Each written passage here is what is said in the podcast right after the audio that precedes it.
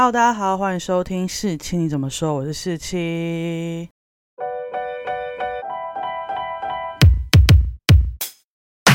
今天呢，是我们一个月一度的议题单元。那我要聊什么呢？我要聊权势性交，这个是刑法上的用语啦。那我们比较常听到的，可能就是权势性侵。那我为什么想要聊这个呢？主要是因为。大家最近有没有听到一个八卦？也不是八卦，就是一个大爆料，就是中国的网球选手彭帅，他在他自己的微博上呢发了一个长文嘛，然后说他跟中国国务院的前总理张高丽还有一些性行为的发生。我为什么对这个新闻那么执着，或是那么快就知道？其实，在台湾没有新闻报道的那天晚上，就是它是隔天的早上才有新闻报道嘛。我好像是看到《Light Today》有报道，但其实，在隔天晚上大概七八点我就知道了，因为我最近不在追塞纳河嘛，就是 S N H Forty Eight。然后呢，他们粉丝都会有个聊天大群，然后就有人说我吃到一个巨瓜，巨的意思就是超级大的瓜瓜，就是爆料，就是挂啦。然后我想说，因为他们里面讲卦都，哎，就是他们自己谁谈恋爱啊，谁要离团啦之类的。然后他就说超巨瓜，然后他说我把它放到我主页，你把它想就是赖不是有一个贴文区吗？可以贴在自己的个人资料下面嘛，对不对？然后就有人去看，就说，哎，不要讨论这个，讨论这个这个 app 可能就没了，就已经不是聊天室没了的问题，就是你整个 app 都会被抄家抄掉的问题。然后呢，我就想说这么严重啊，到底是什么瓜？啊？结果我就不小心按了随便一个说他有贴的那个人进去看，然后就看到是图档，而且还是上下翻转，然后镜面翻转的图档。我告诉你，这就严重了。中国这种上下翻转的镜面图档呢，要不是就是写黄色，就是有 H 漫啊，或者有写上床之类的小说，因为会被审查，所以就会这样做；要不然就是那个会被删掉的东西，然后我就赶快把它下载下来。然后我就没有看，因为我想说到底是多剧啊！我一直觉得是在讲 S N H forty 里面成员的事情。然后就看到有人就说：“你赶快把那个从你的主页上拿掉，不然我们整个 app 就会没了，不要再讨论了。”我说：“哇，听起来好严重哦！”但我又还没有去看。就看到有人说：“天哪，我刚刚把那个图片下载下来，在我在镜像翻转的时候，图片就没了。”然后我就觉得：“哇靠，什么意思啊？什么叫做下载下来之后图片就没了？”因为我。认定里面下载下来之后，它就是放在我手机里面啊，是没有人可以删的，除非我把它删掉。然后他结果说他的就突然被删掉，他说哇哦，这样是党的手已经伸到你的手机里面了吗？那一定是超大挂。那我就赶快去把晋江反转转回来看一看，说哇哦，直接爆到国务院副总理的 Me Too 运动，哎，哇哦，太厉害了。结果呢，就看到很多人在微博上面写说，不要再私讯我传那个图给你们了。不然我的号要被封了，或者我号要炸掉了。然后有人说他把他的这个图档放到他的微信群，结果微信群就整个群封掉，就整个群删掉。我觉得哇，那真的是蛮严重的哦，各位。那我想说，反正我就把它放到我手机里面啊。他如果有办法删到我手机，我就 respect 中国政府。但看起来就是没有嘛，就是没有被删掉，所以我还是可以看。甚至呢，我看到有人就是在微博写说你很勇敢，祈祷你平安，就这句话，然后就很多人转发嘛，然后转发，我想说不会这句话也会被删吧？结果到了晚上大概十一二点，这句话也被删掉了。我觉得哇哦，是大事诶。然后我就看了看，我就觉得越来越怪，然后越来越怪之后跟我同学讨论，然后那时候我们在聊这个的时候，呃，我同学啊就跟我说，哎，台湾媒体都写说他性侵诶。但这明明就是合意的性行为啊！然后我想说，嗯，这个怎么会是合意的性行为？我不知道大家有没有看过那整篇文章啦。那其实那整篇文章里面呢，除了大家一张眼就会看到彭帅就是一个哀怨，就好像被抛弃的情妇，然后他有点被。P.U.A. 然后有点斯德哥尔摩症候群一样，就是觉得是自己不够好啊。张高离呃没有离婚，然后把自己性侵了，或者发他们两个发生性行为，其实都是因为他们有爱啊。大家有去看过那个长文的话，就会知道。但其实你们仔细看一看，他们总共里面有提到有三次性行为，然后分别是三年前、七年前跟十多年前。比较值得注意的就是七年前跟十多年前那个性行为，在他的叙述里面看起来都是他不。不愿意，然后就发生了。可是就此而已，他没有再多加叙述这两次。他比较多的叙述是在三年前开始的那次性行为，然后那个发生性行为之后。还有开始在彭帅眼里，就是他继续跟张高丽恋爱了。然后到了最近的十月三十一号到十一月二号，张高丽又要离开他，然后又要把他放弃，又消失，他才 PO 那篇长文的。那我觉得这就是标准的斯德哥尔摩症候群吧。然后有点被 PUA 成，明明让他最生气，就最伤害他的两次性侵。七年前跟十多年前，他都避而不谈，然后特别谈了后面那一次，后来有延伸为恋爱关系的那次。说实在，他这样写，让大家以为他们两个是呃有共识发生性关系的，真的是这样吗？就是所谓合意，就是两个人都说好，就是两个人都同意这件事情。但真的是这样吗？你不觉得哪里怪怪的吗？因为看他的论述也不像是他们两个谈了恋爱啊，毕竟他们差了四十岁。对，张高丽七十五岁，他已经退休了。彭帅呢，他是三十五岁，还是个网球选手，怎么可能？就是一个国务院总理，怎么可能跟网球选手会有什么瓜葛或在一起呢？尤其差了四十岁。以在中国这种状况下，中国高官包养二奶，有很多情妇，这个可能大家时有耳闻。但是彭帅是一个世界级的网球选手，他单打最高排名有到。十四，然后他跟谢淑薇，也就是台湾超级厉害的网球选手谢淑薇，还一起拿过两次的大满贯双打冠军。然后我就跟我同学说：“你这样讲他们合意，这个逻辑很奇怪。因为如果你以你这个逻辑来讲的话。”那如果我们被诈欺的那一瞬间，你把钱付出去的那一瞬间，你也是出自于自愿的啊。那为什么诈欺就有罪，他这个就没罪，就很奇怪嘛。可是我同学这样讲，就大概理解他哪里有误差。可是我又很没办法，很明确的去讲出。全是性交跟合意性交有什么差别？我就觉得这样不行。我觉得这应该不会只是我同学问题，也不会是只有我的问题。所以我决定，我就要去好好的研究一下什么叫全是性交，这个性侵到底是怎么认定的。所以呢，我就上网查了一些资料。那台湾的刑法是有规范什么叫全是性交的，大家去翻刑法的第两百二十八条。那他有讲说，对于因亲属。监护、教养、教育、训练、救济、医疗、公务、业务或其他相类关系，受自己监督、辅助、照护之人，利用权势或机会。为性交者，处六个月以上五年以下有期徒刑。然后第二项是因前项关系，就刚刚那些说的条件而为猥亵之行为者，处三年以下有期徒刑。然后第三项就是第一项之未遂犯也要罚。那既然有定义了，实物上通常会怎么犯？其实，呃，全是性交的案例非常非常少，因为这是后面可能我会讲到的问题。它的案例非常非常少，然后又很难说清。但我就上网查到一个玉鼎法律事务所，还有针对这题有一个网页，他说，如果上司或主管利用权势与部属发生性交或猥亵，构成什么罪？那就是权势性交嘛。它上面有特别写，需行为人利用被害人的服从监督关系，这个要 highlight 服从监督关系衍生出的诠释，这个诠释呢，对被害人造成了压力，使之改变意愿，但不违背意愿的程度，而容忍与行为人为性交行为，然后并需以行为人行为时存有这种服从监督关系为准。什么意思呢？刚刚是不是觉得很复杂？但其实也没有那么复杂啦。也就是说，加害人对被害人，他要有服从监督的关系。那这个服从监督关系产生一种权势、权力的不对等。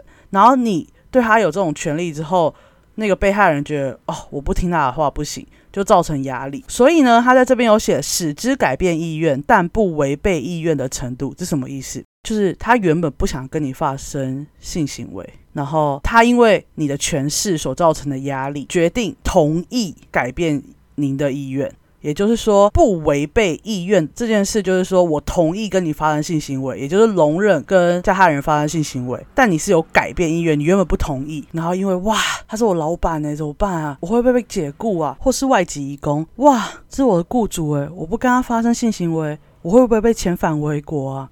就是有这种压力情况下，你从不愿意跟他发生性行为，最后同意，这才会是全是性交的构成要件。所以你说我刚刚我同学讲的，他当下有没有合意？就是两个人有没有都说好？有。因为他从不同意变同意嘛，那为什么我们还会把这件事情特别拿出来作为一个需要倡议的点呢？主要就是他这个同意是被那个压力所影响的。才会同意，而不是他真的完完全全的同意。也就他的这个合意，这个同意是有瑕疵的，就是这不是他从自由意志里面发展出来的做出的行为。然后呢，他这边有特别提到，不是两个人有权势服从关系，然后发生性行为就会沉醉。就是你不是哦，他是我跟我老板，然后我们发生性行为就会沉醉。如果他们发生性行为不是因为权势关系受到影响而改变他的意愿，就会不沉醉。我告诉你，这个就是很大的盲点，就是这就要看法官怎么认定这件事情。所以全是性交很难成案，也很难被告这样。所以大家就只要记得一个点：全是性交就是虽有同意，但是是不得已的同意。那他定这个罪的意义在于，一些加害人利用他自己的年长。职权或一些照顾等身份，让被害者跟他发生性行为，但因为他们两个有权利不对等的原因，所以造成受害者无法反抗，所以是表面上合意的性行为，但实际上它也是妨碍性自主的范畴里面。那大家要想说什么关系可能会包含这样呢？包含师生关系。吼吼，然后还有雇佣关系、上下属关系、权威人士跟类似职工，或是年龄差过大这种不对等权利关系。那大家可能比较常听过，就是方思琪的初恋乐园的那个作者李颖涵，他不是疑似被他的。补习班导师诱奸嘛？那我们等下再特别来讲这个案子。然后还有桃园市产业总工会发生的疑似集体性侵事件。那去年也有发生两件，一个是林于仙事件，她就是去年一位卫生局的女职员，她深夜就坠楼身亡了。然后她在她的那个脸书上控诉一名长照机构的执行长对她暴力性侵、强逼交往，这样。还有一个是。算名人吧，总统府的前发言人丁允恭，他在担任高雄市政府新闻局长的时候，就利用上班时间啊，跟交往的女记者发生性关系，然后最后要求她堕胎啊，还纠缠不断，不愿意分手，然后最后造成那个女记者身心状况不佳，无法继续在新闻业界工作。然后这两个呢，就是近期全是性交的案例。好，我们刚刚听了一些。呃，法律要件，然后实务上法律会怎么处理这件事？有件事我就想要讨论，就是它其实听起来没什么问题嘛。可是呢，在现在台湾社会的现况，就是在一零四年的一个法院裁判性行为案件里面呢，疑受有罪的人数是一千七百七十九人，但在这个数据里面，全市性交是归为其他，没有单独统计，也就是说。他真的被判为全是性交的案例会非常少，才会被归类为其他嘛。然后呢，还有内政部委托台湾警察学术研究学会所做的性侵害问题之调查研究，一九九九年到两千零一十年性侵害犯罪的方式分布显示，对未成年的。全市性交案件平均每年只有五十四件。然后，二零一九年，监察委员王幼玲有提出一个调查报告，在一九年的前五年，这五年来说，一二二八条第一项全市性交的案件数每年平均走八件，然后第二项全市猥亵罪每年平均走九件。那全市性交未遂呢，自一零四年后就没有案件了。也就是这五年来只有两件，就是会让人家觉得真的有那么少吗？大家会不会想说，为什么调查机关显示出每年判这种刑的罪那么少，甚至去提告这个罪的案件也非常少？其实就是有归纳出来几个原因。第一个呢，就是其实被害者他有时候是没办法意识到他自己受害的，他对于权势性交这件事，可能就跟大众一样，就觉得他就是利益交换，但其实被迫的，他没有交换，他根本不想交换，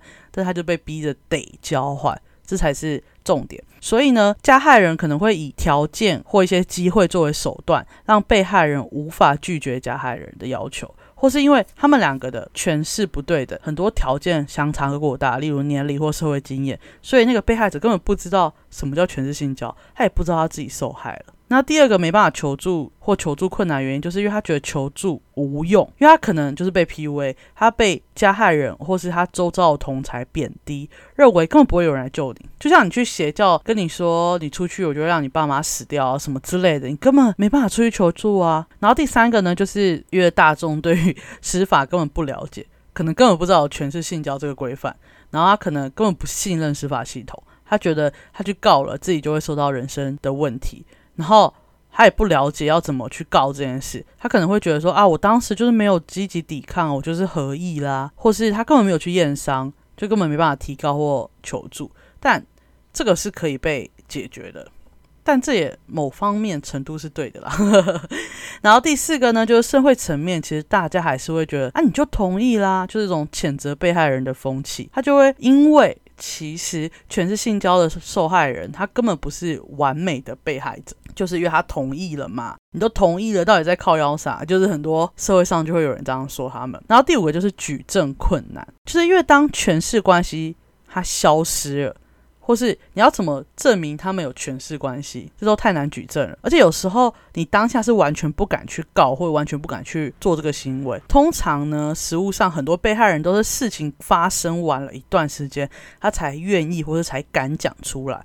可是，在那个时间点，他们已经没有所谓的权势关系了。那你要怎么举证你当时有权势关系的心情？你连你们有权势关系这件事都没办法举证，那怎么告得成功？所以这些求助困难的原因，就会造成这些案件会非常非常少，而且大家根本不了解有这条罪。好，那我主要呢是呃看利息基金会提出来的一些相关资料，他们会倡议一些嗯权势性交罪在法条上问题，还有。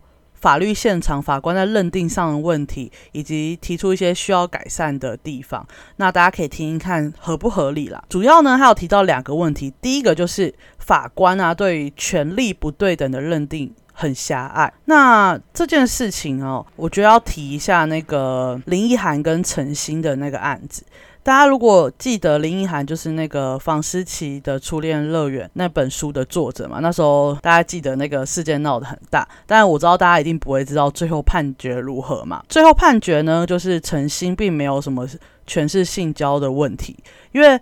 南检认为林女她虽然有上过陈星的国文课，但因为陈星是补教老师，他不是学校老师啊，所以南检就觉得他对林女对于在校成绩这些等地考核其实没有决定的权利。甚至他学测的成绩也跟晨曦没有什么决定的关系，所以在林女补习班的补习期间，跟晨曦应该没有任何的监督、权势、服从、配合的关系。然后他们两个第一次发生性行为呢，是在他们两个结束师生关系的两个月后，也就是说，他们发生性交这件事的时候，他们两个是没有权势关系的，所以他认为这根本就不是权势性交，所以陈曦就无罪。大家就。可以理解一下所谓的嗯定义太狭隘，或是法院认定太狭隘的点，就是你在当下你一定要有权，你发生性交这件事的当下，你一定要有权势关系、监督支配的关系，或者权力不对等。然后当你当下结束的隔天发生性交。你就没办法以这个名义去告了。可是权势关系不会哦，我今天一结束就没有啊。你跟他有权势关系，你不会对他的影响力不会今天结束就就没了吧？这也是蛮奇怪的嘛，对不对？所以立新基金会提出来的倡议就是，我们应该把权力不对等这个认定把它扩大，尤其是年龄差距大这件事情，很容易造成权势不对等。因为年龄差距大，不只做年龄差距大而已，包含他社会经验。经济状况或是一些手里掌握的那些权利，都会差距很大。尤其是在未成年与成年发生关系的时候，这个事情也会被强烈的影响到。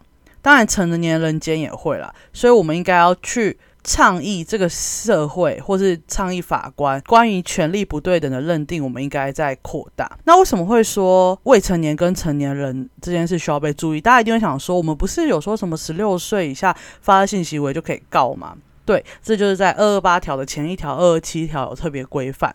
可大家有没有想过，在二二七条，我们只规范十六岁以下的人就发生性行为，我们就要去保护他。所以十六岁一到之后，就算他跟相差四十岁的人交往，或者相差二十岁的人交往，就没有权利不对等的问题了吗？就不值得被保护了吗？也就是说，在台湾并没有权利性交的区别意识。社会上普遍的认为，法律也这样预设，十六岁以下的人没有发生性行为的能力。所以，即使是你年龄相仿，然后且在谈恋爱，一旦发生性行为就会被通报。但是，你知道一满十六岁。你就突然被认为哇，你有发生性行为的能力，知道怎么在性关系中保护自己，所以就算你突然跟年长超过二十岁的人发生性行为，我们也不会用全是性交去判。可是你跟差二十岁、四十岁的人交往，在十六岁到二十岁这个年龄段的时候，就没有全是不对等的问题。你跟他社会经验差那么大。你跟他经济条件差那么多，就不会被权势的这种监督支配影响吗？好像就没有特别保护到，而且法律也不会因为这件事适用嘛。立新基金会有提到，他们有一个调查跨国分析的报告，就是说美国跟瑞典，它其实是可以接受年龄相近，也就是二到四岁以内的青少年发生非强制性的性行为，就是他认为这是青少年间的性探索，但是。如果他是年龄差距很大的成年人与未成年间，或是他是你老师有师生这种权力关系的性行为，就会非常严格的制裁，因为这样才会造成双方的权力关系不对等。这个后来就会衍生到二二八的第二个问题。那我后来讲的这些倡议呢，是去年范云所倡议的。他说，刑法二二八条有两个问题，分别是他的罚则过轻。还有它规范的样态有疏漏，那怎么说呢？罚则过轻，我们刚刚有提到说前世性交，它罚则是六个月以上五年以下有期徒刑，大家觉得嗯正常吧？但它其实是低于其他性侵害的罪，其他性侵害的罪呢是三年以上十年以下有期徒刑。然后大家刚刚听完我说的那个全是性交造成的结果，就说嗯怎么会？它怎么会比其他性侵害的罪定的 range 少那么多呢？因为在定。全是性交这个罪名的时候，他们认为这类的被害者他还有衡量利益的自主意识空间，也就是说，他同意了，就算他有点影响到被压迫，然后有压力，但他还是同意了，而且他是可以选择同意不同意的。对，然后他的倡议点就是说，其实这种自主空间其实是有瑕疵的。就他有这些自主空间是表面的，他明明生活整体他其实有受到所谓的强迫，而且这些强迫其实不低于那个身体或生命所受到的威胁。也就是说，全是性侵的受害者，基于权力压迫跟心理的制约，他们没办法逃，也无法求助。你们可以想想看，一个义工。他被雇主要求发生性侵行为，你要怎么逃？你可以逃去哪里？你就被雇佣在他们家底下，你可以逃去哪里？你要当逃逸外劳，还是你就说好我不做了，那就被遣送回国啊？钱都被扣押，而且你还有一年，可能一年的中介费还没交，哎，你怎么逃？你最后还是觉得说好吧，那就发生关系吧，因为你没有地方躲。然后有些呢，甚至是长期被 PUA。我需要解释 PUA 吗？这是最近从中国传来的词，就上网大家可以上网去 Google 一下，就他长期被精神控制的概念了。我觉得，然后你最后就会觉得说啊，他这样对我性侵都是为我好啊，你就是心理制约，你就会觉得哦，这种压力就不算压力吗？而且你想想看，如果全是性侵。所造成的刑责比一般的其他性侵还少，那你是不是有一点把发生性侵这件事的责任也怪到被害人身上？因为你有点像向社会说，他们就是有选择的空间，他们选择同意啊，就算他们被压迫了，那是不是对被害人又是另外一种 压迫跟不公平呢？他其实根本没有选择不同意的权利，他只是表面上有被问可以不可以，这样就是。我给你选择权了吗？啊如果别人拿一把枪问你愿不愿意被性侵，你会说好或不好吗？你待会说好啊，还是你想死，对不对？这就是一个 表面上的选择权。那第二点呢？他提出的问题就是样态有误。也就是说，目前刑法对于妨碍性自主这个罪章啊，它的架构就是有三个，就是你怎样会被认为你被性侵，分别是没有同意，第二个是无法进行同意不同意，也就是要不你年纪太小，要不就是你昏迷了，第三个就是同意，但是我是被骗的，例如加害人假装你已经是他的配偶了，你们已经结婚了这类的。但是你想想看，这三个。并没有包含全是性交可以被认定的点，因为全是性交是我有同意，但是我是不得已的同意。那他是符合哪一个？没有啊，因为他就是同意啦，而且他是有意识的选择自己同意，耶，他没有被骗，他就是知道所有的一切，但是他同意了，就是完全不符合这三个妨碍性自主会被判罪的架构啊！我相信有人会说，但这样跟利益交换有什么差别？这就是我觉得为什么法条没办法这样写，或者写得更详细的原因，就是因为很多人会认为它就是一种利益交换。可是我觉得利益交换的选择比我们刚刚上面提到的，他根本没办法选择。利益交换是他就是愿意用身体去换这个东西，而不是他有被迫，或是他一不答应，他可能就会死；他一不答应，他的经济条件就会变差，或者什么之类的。因为这个东西很优微，就是很难被判定，所以大家可能会觉得难检的认定怎么那么靠腰？可是他如果要再扩张认定的话，好像又会有种滑坡，就到利益交换这件事也会被认为是全是性交。那他们所倡议的点就是。刚刚说的这两个问题，他们希望可以帮二二八增加一点要件，在原本法条规范的那些亲属监护、教养、教育、训练、救济、医疗、公务业务等权势关系外，他希望在新增求职跟信仰，因为发生很多，例如演艺圈的潜规则啊，或是信仰就是邪教教主就是要求他的信众赔税，就是发生性行为这样。这都很有可能，但是它其实没有被规范在法条里面，而且它是正面表列，所以它就只能从里面去对应。而既然没有规范，就当做没这回事啊。那比较想要提的是求职，因为我们刚刚有说过，刚刚所有发生的权势关系，就是当下你们已经有这种权位，可是求职有点像我还不是你的雇主，我就要求你跟我发生关系，我才能变成你的雇主。所以他们发生关系的当下，他们其实是没有权势关系的，那就不会被规范啊。但这个应该是要被规范在里面的吧，不然我们就是没办法处理潜规则这件事啊。然后它下面说，原有的监督、辅助、照护这种形态里面，你应该还可以增加指导或是运用。指导是什么？指导就是教练对选手。那运用呢，就可能是选举机构对自工，就他们也没有什么雇佣关系，可是你可以选择你要不要用他做自工。maybe 四大运啊的自工管理者。对自工这样指导这个，最近因为发生太多这样类似的案件，所以我相信大家都蛮勇敢的，这应该被规范进去，但他其实都没有。好，这就是刚刚我说的范云在去年他倡议希望要增加的东西，但现在还没有发生啦。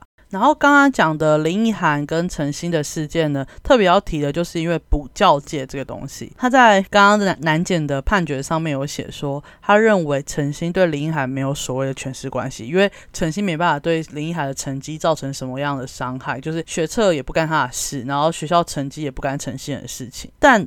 你怎么会认为这就不是一个权势关系？他们还是师生啊，他们在权势上就是不对等。老师跟学生，不管是补教界还是哪里，他们就是有所谓的资源差异，而且不一定会因为过往关系消失而就不存在，他们可能会继续延伸啊。所以他们倡议的时候会说难减。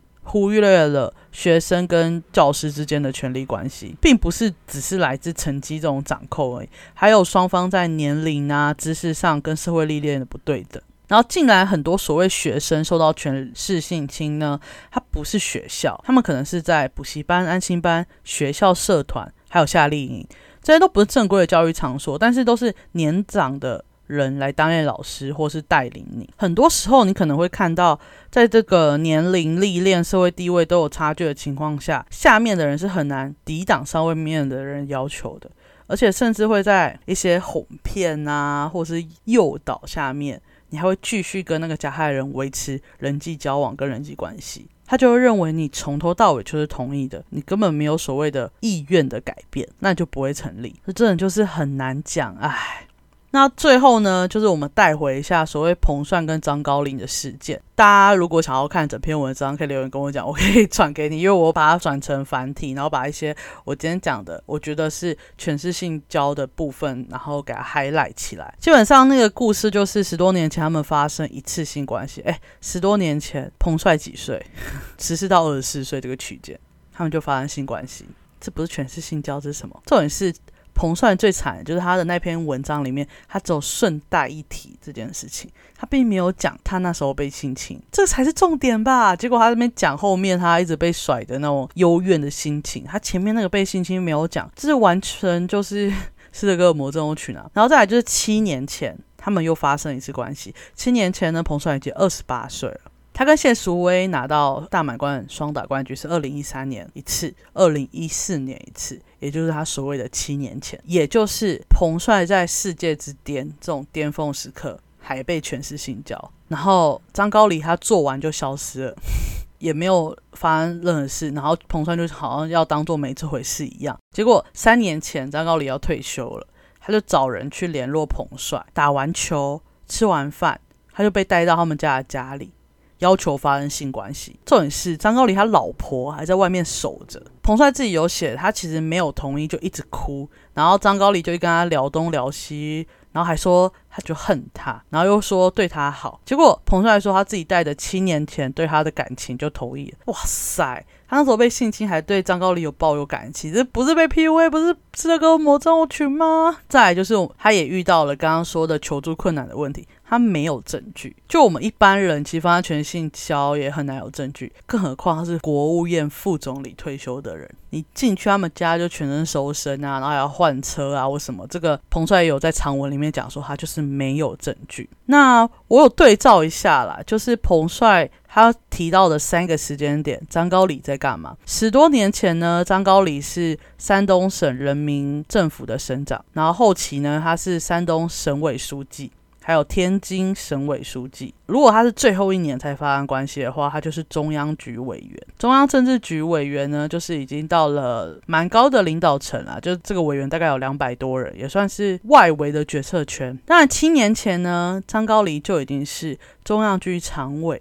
中央局常委呢，就是七个人，然后他是这七个人里面排名第七，也就是国务院副总理，排名第七，完全就是最高决策圈啊。虽然他是在这七个里面地位最低的，但是他也是最高决策圈的人，他还是发生了全是性交。三年前他就已经是国务院总理退休了，那你已经从决策圈退休，没有权利吗？我才不相信嘞！好，那如果对应我们的二八条，我觉得啦，彭帅可能就是因为公务或业务，然后受到扶助跟照护的人，这四个条件可能比较符合。但重点是我们很难证明彭帅跟张高丽有，他一定有权势不对等。但你要怎么证明彭帅有受到张高丽的影响，跟他发生性行为？彭帅又认为自己没有，他们两个是你爱我，我爱你的关系。可是我觉得三次要分开讨论。我觉得一二次基本上应该都是全是性交，但第三次他们可能真的就是旧情复燃，这个他可能就没办法认定。但你跟我说，你对十四岁到二十四岁这种区间的女生发生全是性交，那你跟她差四十岁，我就觉得她就是一个全是性交，这没什么好说的。我看到这个新闻，我真的是下烂，下烂归下烂，但我觉得还是要讲。八卦之外的重点，就是我看到，我觉得必须要让更多人知道全是性交这件事情，才不会之后有人发生这件事情，然后还被检讨这样。那这个月的议题单元呢，就到这里结束，希望大家会喜欢这集，我们下集见，拜拜。